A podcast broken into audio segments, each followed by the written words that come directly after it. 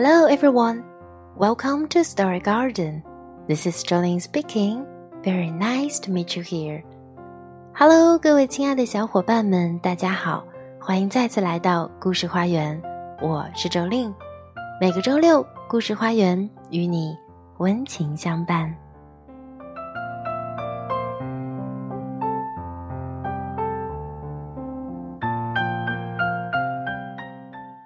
世界那么大，我想去看看。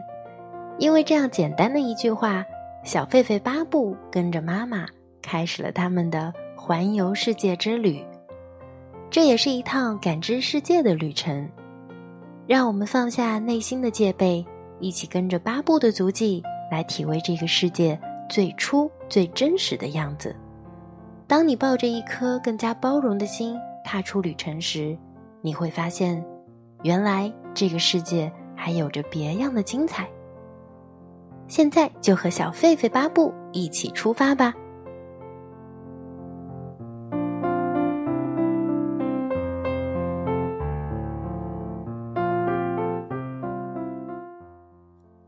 Baboon opened his sleepy eyes. Ahead was the great forest.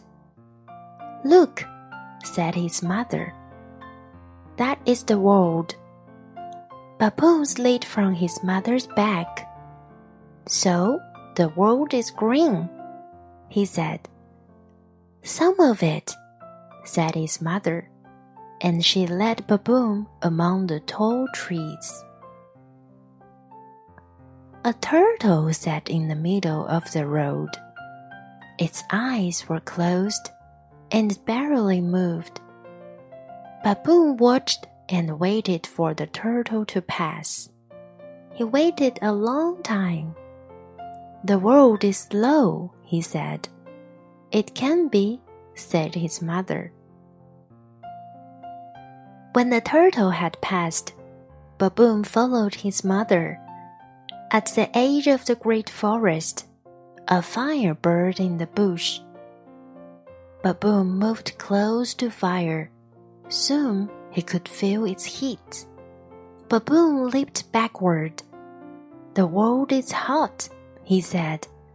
Not always, said his mother.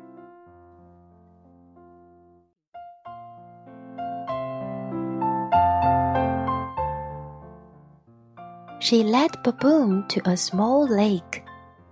A crocodile lay on the sandy bank. It opened its mouth wide. Careful, said Baboon's mother. The crocodile might eat you. Baboon did not want to be eaten, so he ran into the bush. The world is hungry, he said. Sometimes you are hungry too, said his mother.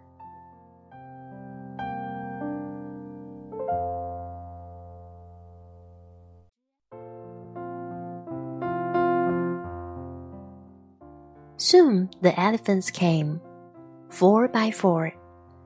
They thundered loud and shook the ground. A gazelle passed. He was not slow like the turtle, but quick and fast. A rhinoceros started out of the bushes. They grunted at Baboon. Baboon was afraid. He will not hurt you, said his mother. Baboon took his mother's hand, and they started across a field.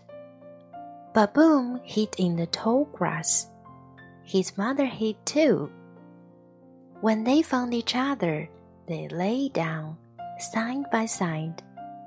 The world is soft, said Baboon, and he was happy.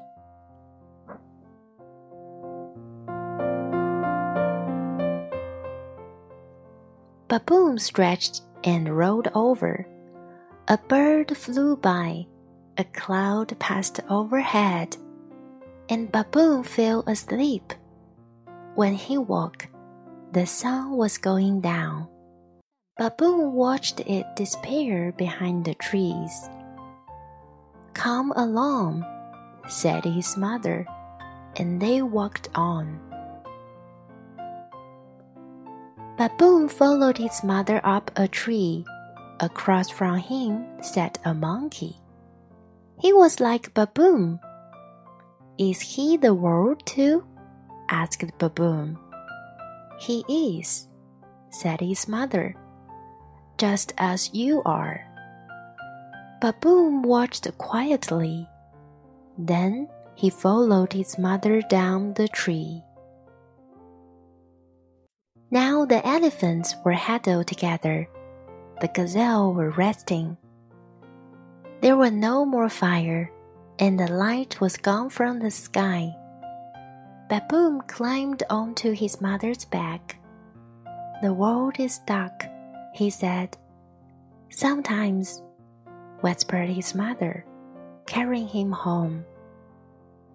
Baboon looked around. He blinked Everything was black as far as he could see. He laid his head against his mother's soft neck. The world is big, he said. Yes, said his mother softly. The world is big.